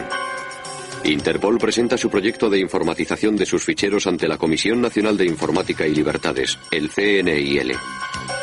Contra toda previsión, Interpol debe someterse a los controles de la CNIL y enseguida recibe la visita de sus investigadores. Se pone toda su libertad para informatizar datos relativos a individuos. Es parcialmente puesta bajo tutela y protesta. Porque los ficheros de la Interpol no son engrosados por la sede son engrosados por informaciones proporcionadas por los distintos países miembros. Se necesitarán cuatro años para encontrar un compromiso que satisfaga a la Interpol y a Francia con la instauración in situ de una comisión de control de los ficheros. Nada más salir de este embrollo jurídico se zambulle en una situación eminentemente criticable. Se niega a cooperar en la detención de Klaus Barbie, un criminal nazi identificado en Bolivia. Según ella, este asunto presenta un carácter político y difundir esta búsqueda sería supuestamente contrario a sus estatutos. Respecto a un personaje como Klaus Barbie, entonces la respuesta solo podía ser, como se dice en el entorno eclesiástico, non possumus. Es decir, el artículo 3 de nuestros estatutos nos prohíbe toda acción en asuntos de naturaleza o carácter político, militar, religioso o racial. Interpol se cuenta Monsergas y cuenta Monsergas al gobierno y a la justicia. En este caso, a la justicia francesa. Pero también ha hecho lo mismo con todas las justicias que han reclamado la extradición de criminales de guerra nazis. Porque hace 30 años la ONU, las Naciones Unidas, autorizaron a todas las organizaciones, incluida la Interpol, a intervenir en esta clase de asuntos, ya que consideraba, y esto lo subrayaba claramente, que tratándose de crímenes contra la humanidad, el artículo 3, los aspectos políticos se borraban, y que por el contrario, las organizaciones y todas las fuerzas de policía debían prestar su ayuda a los estados y a las justicias nacionales en estos casos. Fue en 1956 cuando el Comité Ejecutivo de Interpol calificó escandalosamente de política la búsqueda de criminales nazis para negarse a participar en ella. Un abogado se rebelará contra esta indecente interpretación del artículo 3 de los estatutos de la organización. Efectivamente, Serge Klasfeld vino a verme por el caso Brunner, que, como todos sabemos, se había refugiado en Siria. Me dijo, si la Convención de la ONU, la del 48, declara sus actos contra la humanidad penalmente punibles, ¿por qué no vamos a hacerlo nosotros? Incluso Vicental hizo esta reflexión. antes, pero no obtuvo respuesta. Yo no podía dar directamente satisfacción a Klasfeld. Y le dije, no puedo aceptar una petición de su parte. Si usted convence a un país para que realice esta petición, le daré satisfacción. Al final consiguió convencer a Alemania y ese fue el comienzo de su investigación.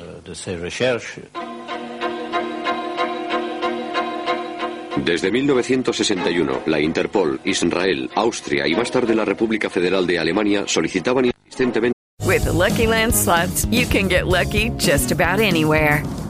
This is your captain speaking. Uh, we've got clear runway and the weather's fine, but we're just going to circle up here a while and uh, get lucky.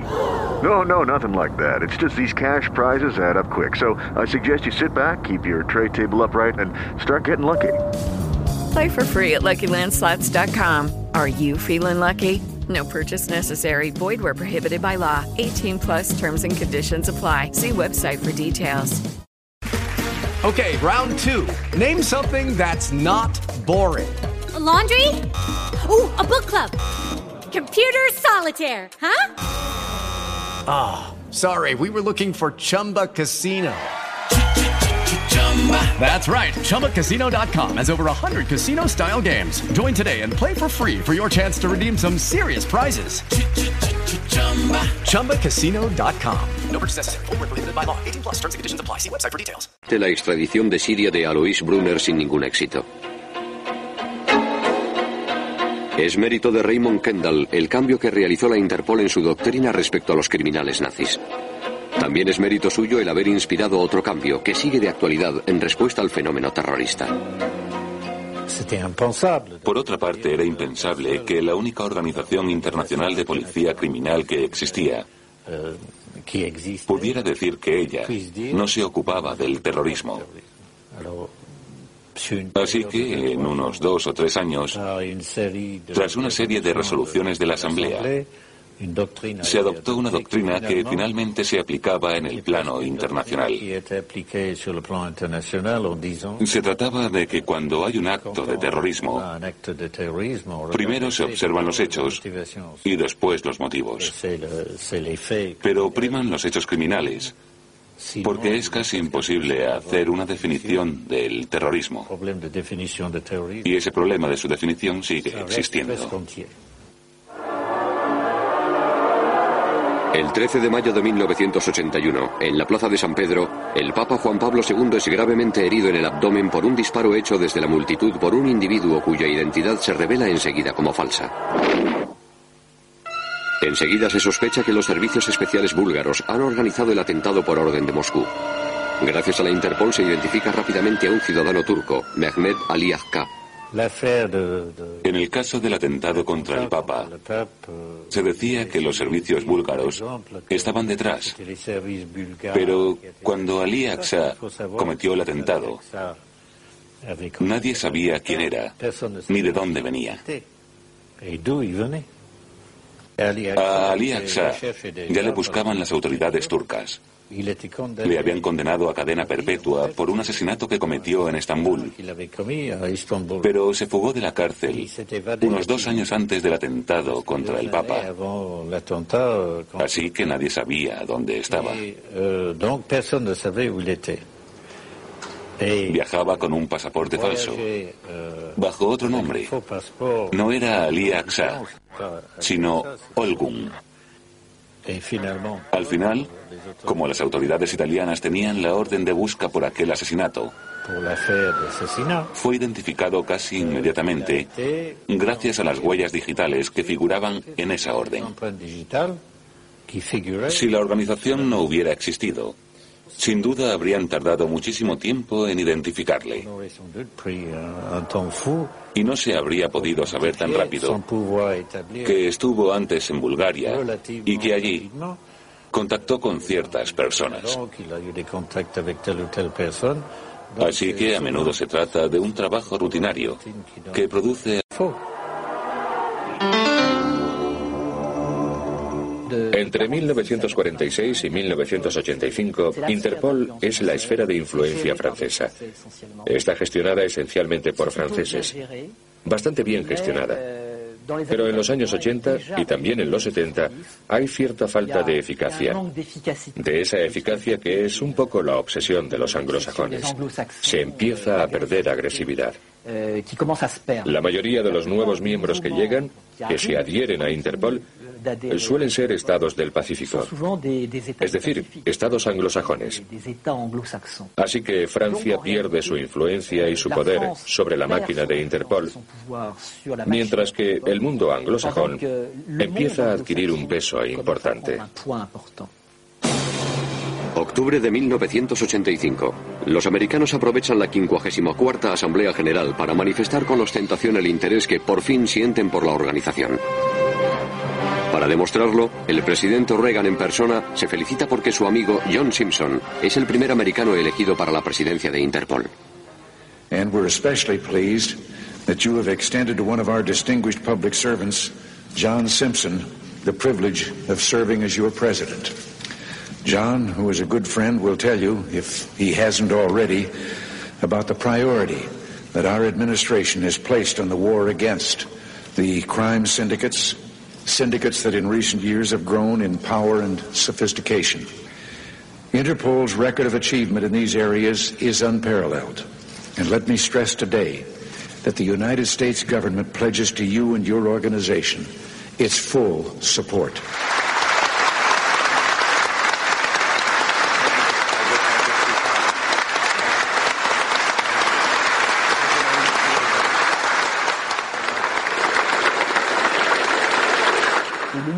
Nuevo secretario general elegido es Kendall, un inglés, Raymond Kendall, que llega con un proyecto en la cabeza, un proyecto anglosajón, eficacia y agresividad. El presidente en 1985 era un americano, John Simpson, que era el director del Servicio Secreto Americano. Y me dijo, yo no puedo aceptar estar vinculado a una cosa que no funciona. Así que tenemos que hacer algo con esa organización o la abandonamos. Cuando empezamos a buscar detalladamente todo lo que había que hacer, vimos que eran bastantes cosas. Por ejemplo, había que modernizarse a nivel informático. Vimos que la sede no era adecuada. Había sido construida en los años 60 y empezábamos a estar estrechos. Había que buscar otro edificio más funcional respecto a lo que íbamos a emprender en materia de modernización. Interpol instala su cuartel en Lyon, a orillas del Ródano, en un edificio especialmente concebido para responder a las exigencias de una organización en lo sucesivo central en la lucha contra la mundialización del crimen. La sede se inaugura el 27 de noviembre de 1989 en presencia de François Mitterrand, presidente de la República Francesa, y de Pierre Jox, ministro del Interior. La tarea que espera Kendall es colosal. Se trata de obligar a la organización a realizar en un tiempo récord un prodigioso avance tecnológico y cualitativo. Se da prioridad a la modernización de la informática. Yo diría que el edificio de Lyon nos recibe con una arquitectura totalmente compatible con la instalación de una informática moderna. La primera etapa consistirá en la modernización de las telecomunicaciones, ya que vamos a dar un salto hacia adelante y pasaremos del radiotelégrafo al correo electrónico. La segunda operación para la modernización será la instalación de toda una informática de gestión de la documentación de Interpol. El tercer aspecto constituirá la digitalización de los archivos de la Interpol, de modo que tengamos la primera base de archivos criminales totalmente informatizada.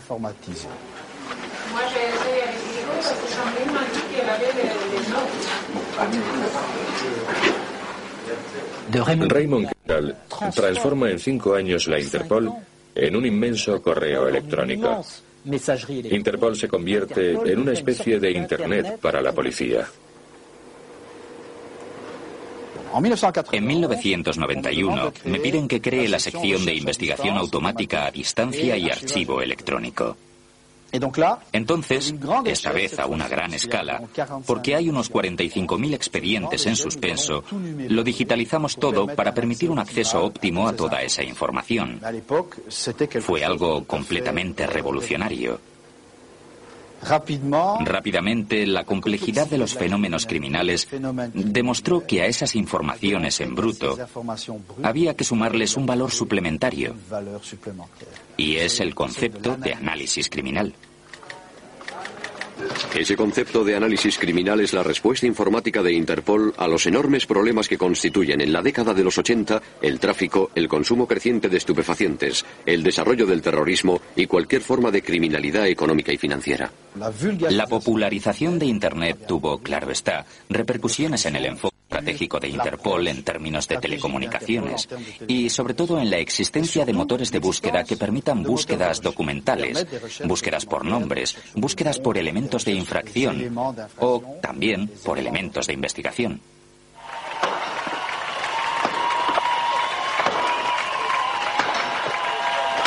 Tras la caída del muro de Berlín en octubre de 1989, la vocación internacional de la Interpol se afirmará un poco más con la adhesión en 1990 de la Unión Soviética, Polonia y Checoslovaquia.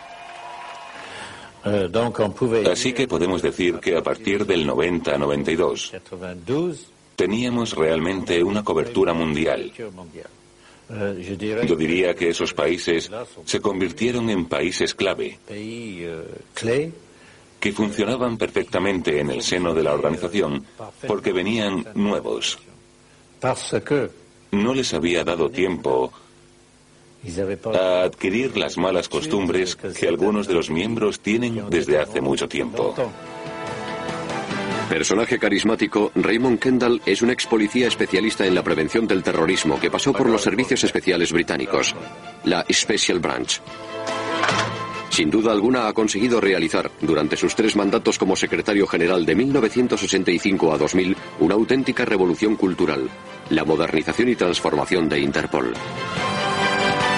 Aquel que era considerado como el hombre de los americanos tendrá que cederles el sitio.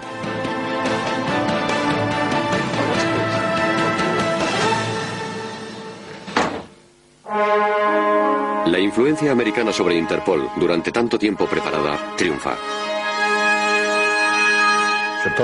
Creo que desde el momento en que los Estados Unidos decidieron que políticamente querían ese puesto, hicieron lo necesario por conseguirlo y fueron elegidos con facilidad. Ronald Nobel fue nombrado secretario general en el año 2000. Este jurista subsecretario de Estado de Finanzas bajo la administración Clinton fue elegido por la Asamblea General de la organización con una mayoría de 112 votos a favor, 4 en contra y 4 abstenciones. Una auténtica fortaleza, acorazada con cámaras y con protección electrónica, alberga el nuevo equipo del secretario general. Confrontado de golpe a los atentados del 11 de septiembre, Ronald Nobel enseguida comenzó, terrorismo obliga, a reforzar la seguridad de la sede. La elección de un americano para que presida la Interpol simboliza el declive de la influencia europea sobre la organización. La mundialización de la criminalidad y la aparición de nuevos delitos, informáticos por ejemplo, exigen al equipo de la Interpol movilizarse para ser aún más eficaces.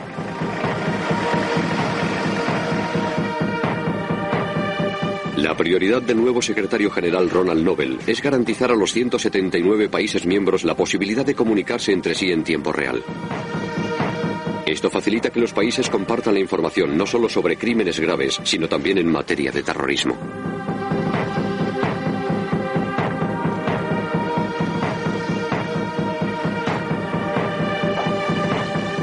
Ronald Nobel dota a la organización de una nueva infraestructura, de nuevos medios, para que su cuartel general sea más operacional y sobre todo vigile las 24 horas del día, 7 días a la semana.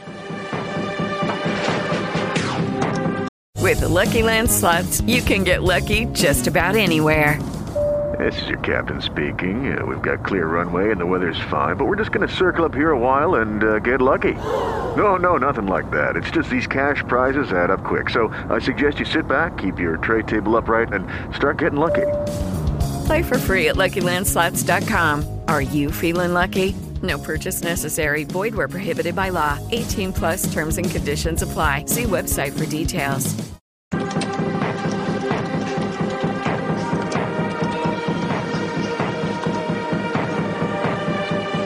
Día y noche esta sala grande y silenciosa es un nudo de comunicaciones donde converge información procedente de todo el mundo. Esta es recogida, escogida, analizada y clasificada por orden de urgencia por policías especializados.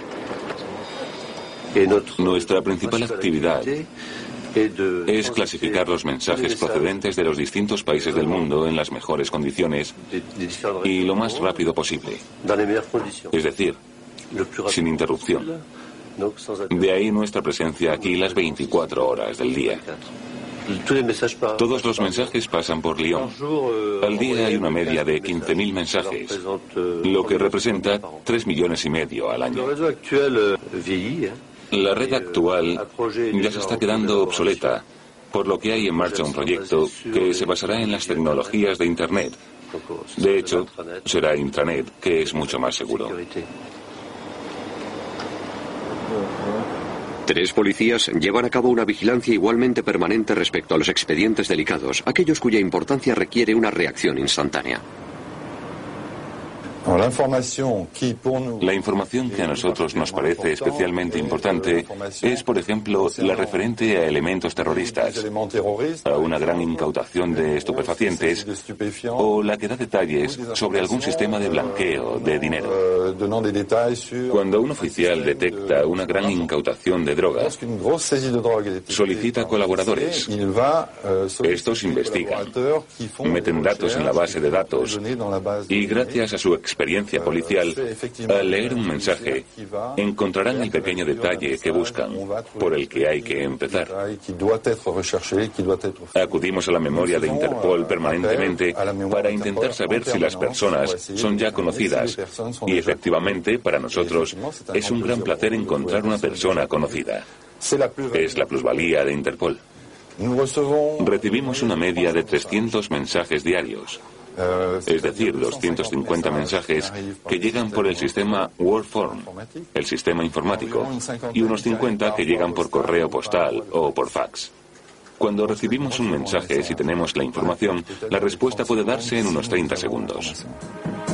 Ciertos asuntos no pueden ser tratados instantáneamente por este servicio, como aquellos que podrían estar relacionados con el artículo 3 de los estatutos de la Interpol, es decir, cuya connotación revistiera un carácter religioso o político especialmente delicado.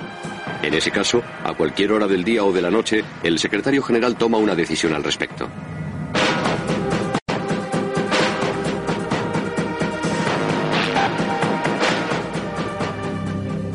La exigencia del secretario general de elevar a un nivel más alto la eficacia tecnológica de la Interpol se ha traducido en priorizar la digitalización y en poner en la red las viejas órdenes de búsqueda criminal. Estas se exponen en los pasillos de la sede y ya pertenecen al pasado. Actualmente, unos 50 países tienen acceso en cuatro idiomas, inglés, francés, español y árabe, a la transmisión electrónica, supercodificada y protegida de esas fichas digitalizadas. La Oficina Central Nacional de Viena es una de las más activas, especialmente en la lucha contra la pedofilia.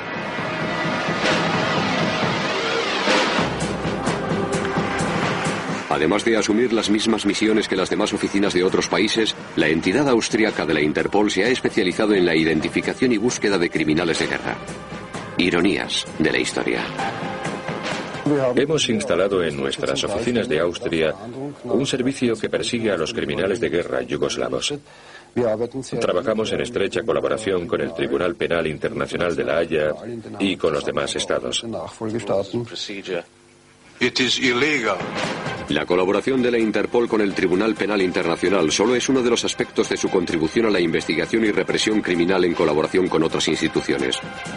Por ejemplo, con Europol, que es a Europa lo que Interpol es al mundo. La cooperación entre Interpol y Europol aumenta cada día. Existe incluso desde hace unos meses un acuerdo entre Interpol y Europol que hace posible el intercambio de datos, en alemán en nuestro caso, entre las dos organizaciones. Naturalmente este intercambio de información también se da con Lyon y La Haya. Efectivamente, las oficinas nacionales apelan regularmente a la sede de Interpol en materia de falsificación de documentos y de moneda. La sede reúne a los mejores especialistas del mundo y dispone de los medios más sofisticados. Las oficinas nacionales confían a esos expertos los casos que no son capaces de resolver. La experiencia de esos especialistas les permite detectar, gracias a ciertos defectos de los billetes, la firma del falsificador.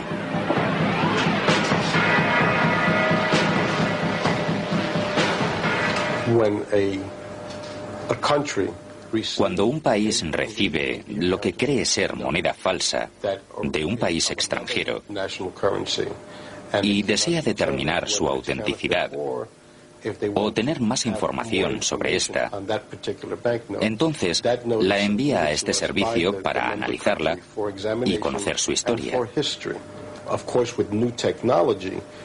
Por supuesto, con la llegada de las nuevas tecnologías, las falsificaciones son mucho más numerosas en todo el mundo. Con el perfeccionamiento de las fotocopiadoras y de los ordenadores, la falsificación que tradicionalmente solo era posible con impresión offset se realiza ahora con estos dos nuevos medios técnicos. Por ejemplo, hace 10 años, esos métodos solo representaban un 1% de la falsificación mundial frente al 50% actual. Hay un servicio de Interpol especialmente destinado a la lucha contra el contrabando de arte. Es una parte importante de su actividad.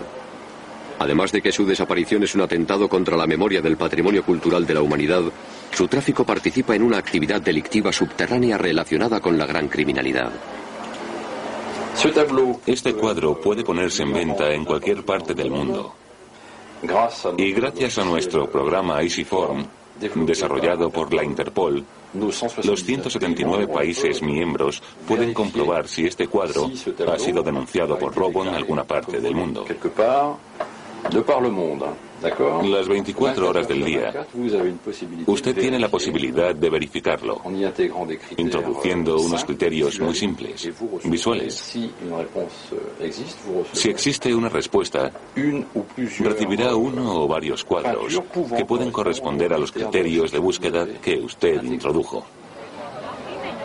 Con la fuerte ascensión por una parte de las grandes redes de mafia mundiales, del comercio de la droga, de la prostitución y del terrorismo, y por otra el desarrollo del tráfico aéreo y de las redes de comunicación, Interpol ha tenido que equiparse con una base de datos sobre la documentación robada o perdida. Esta es operacional desde 2002.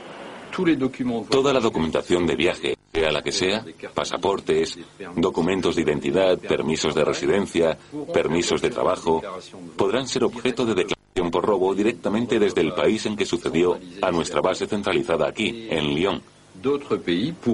Y algunos países podrán hacer directamente una búsqueda automatizada desde los aeropuertos, los puertos o las aduanas las 24 horas del día para verificar números de documentos de identidad. El principal obstáculo para el desarrollo de la Interpol es su baja financiación. Increíble pero cierto. El presupuesto de la primera Organización Mundial de Lucha contra el Crimen ha estado mucho tiempo a la altura del de su vecina, la Ópera de Lyon. Otro ejemplo. Interpol, que asiste a oficiales de policía de los 179 países miembros, recibe un presupuesto anual de 25 millones de dólares. En comparación, Europol cuenta con 51 millones de dólares cuando solo asiste a 15 estados en su lucha contra el crimen. La nueva dirección de Interpol estima que podrían existir subvenciones privadas y que la organización debería establecerlas siguiendo el ejemplo de Francia o de Gran Bretaña. Es consciente de que debe ajustarse muy bien a las necesidades y estar al mismo tiempo muy alerta.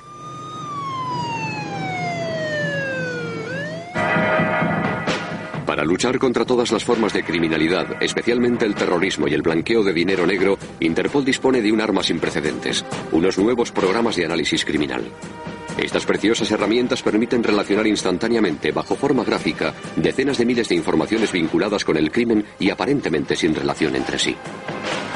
Mi trabajo consiste esencialmente en recortar trozos de información y juntar las piezas del puzzle. Para ello comparamos datos procedentes de muchas fuentes, bien de nuestras bases de datos, de Internet o de otras organizaciones. El programa de visualización que utilizamos, así como la información de la que disponemos, nos ayudan, pero no hacen el trabajo de análisis. Escogemos los datos y pedimos al ordenador que encuentre las relaciones. Pero solo hace lo que se le pide, no piensa. Es la persona quien tiene que juntar las piezas del puzzle, quien tiene que encontrar las relaciones que puedan existir y sobre todo estudiar la cuestión bajo ángulos diferentes. Aparentemente la más mínima información, la más insignificante, puede revelarse determinante para detectar una filial de tráfico de droga o la constitución de una red terrorista. Sin embargo, nos vemos obligados a constatar que la imaginación criminal se renueva sin cesar, algo que ni el más sofisticado de los programas puede hacer. Mientras surgen nuevas formas de criminalidad, otras, más antiguas, se multiplican. Por ejemplo, los ataques terroristas suicidas y estos son muy difíciles de prevenir en el plano jurídico. Así es, la amenaza de un alargamiento de la pena en prisión no tiene ningún impacto en los criminales ya que están dispuestos a morir. Las grandes redes terroristas, como Al Qaeda, son un dramático ejemplo de ello.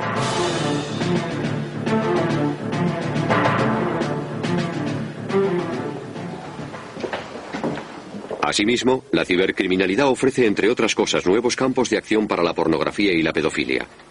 Para la célula de la Oficina Austriaca de Interpol especializada en esto, es algo difícil de tratar. Encontrar el lugar del delito, saber qué policía debe investigar, cómo debe proceder, apelando a qué jurisdicción. Esta nueva forma de criminalidad plantea tantos problemas que aún no están todos resueltos, ni por Interpol ni por las policías del mundo entero. Convendría atribuir a la primera Organización Mundial de Lucha contra el Crimen medios financieros suplementarios indispensables para combatir a los sindicatos del crimen, cada día más prósperos y más viciosos. Interpol podría ser así aún más eficaz en realizando su misión. Aunque aún no haya alcanzado todos sus objetivos, Interpol sigue siendo el sueño cumplido de un club de policías con bombín de principios del siglo XX que solo aspiraban a acorralar a rateros de hotel.